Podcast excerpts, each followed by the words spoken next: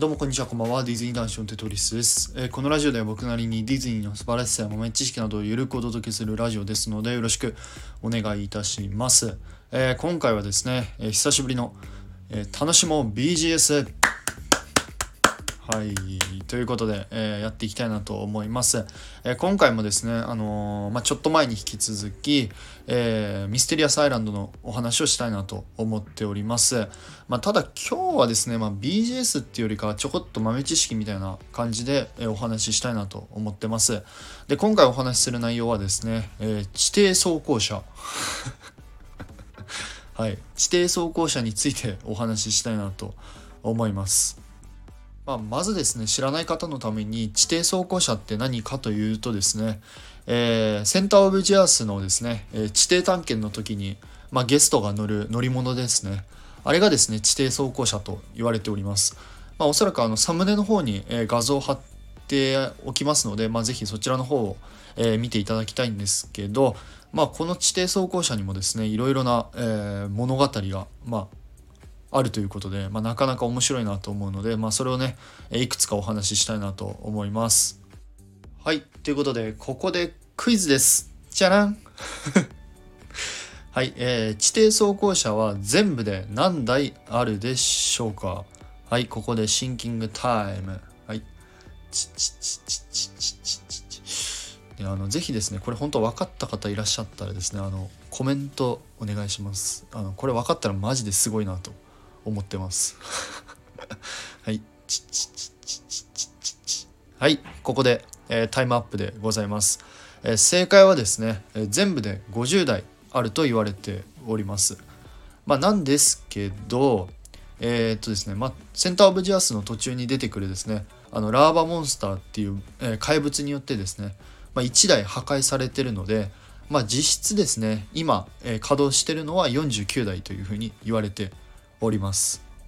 ではですねこの地底走行車が、まあ、どのようにして動いてるか、まあ、どのようなエネルギーで動いてるかっていうお話、まあ、ちょこっとだけ難しい話なんですけど、えー実はですねこの地底走行車はですね、えー高圧の蒸気で動いております。っていうのが、えー地底走行車のですね後ろにですね青いタンクが備え付けられてると思うんですけど、えこれにですね、え高圧蒸気がですね高圧で溜められております。でですので、まあ、その蒸気のエネルギーを利用して地底走行車はね動いています。まあ、なので一番最初、えーゆっくりですね地底を進んでいくと思うんですけどこの時ゆっくり進んでるのはですね、まあ、その蒸気の力で動いております。まあ、ですので、まあ、地底走行車は、まあ、蒸気機関なんですかね、まあ、蒸気で動く乗り物だから多分蒸気機関なのかなと思います。はいそしてねここで、まあ、ちょこっとだけピンときた方もいらっしゃるんじゃないのかなと思います。えじゃあラーバモンスターと出会った後にめちゃくちゃスピード上がるのってあれって何？って思う方もいらっしゃると思います。ねさすがそれ気づいた方はねもうさすがです。そうなんですよね、えー途中でねラーバモンスターと出会った後にえーこのね地底走行車はすごいスピードで加速をしてね、まあ、山をこうブワーンって駆け上がるっていうか、えースピードが上がるわけなんですけど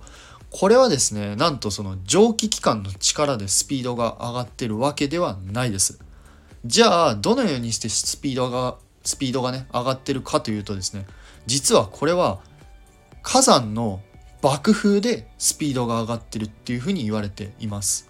まあですのであの時にね火山が爆発してなければ、まあ、僕たちもねラーバモンスターにもうバーンって やられてるんじゃないのかなと思うとですねまあ恐ろしい話でございます。はい。ということで、えー本日はですね、えー地底走行車についてお話しさせていただきました。いかがでしたでしょうか、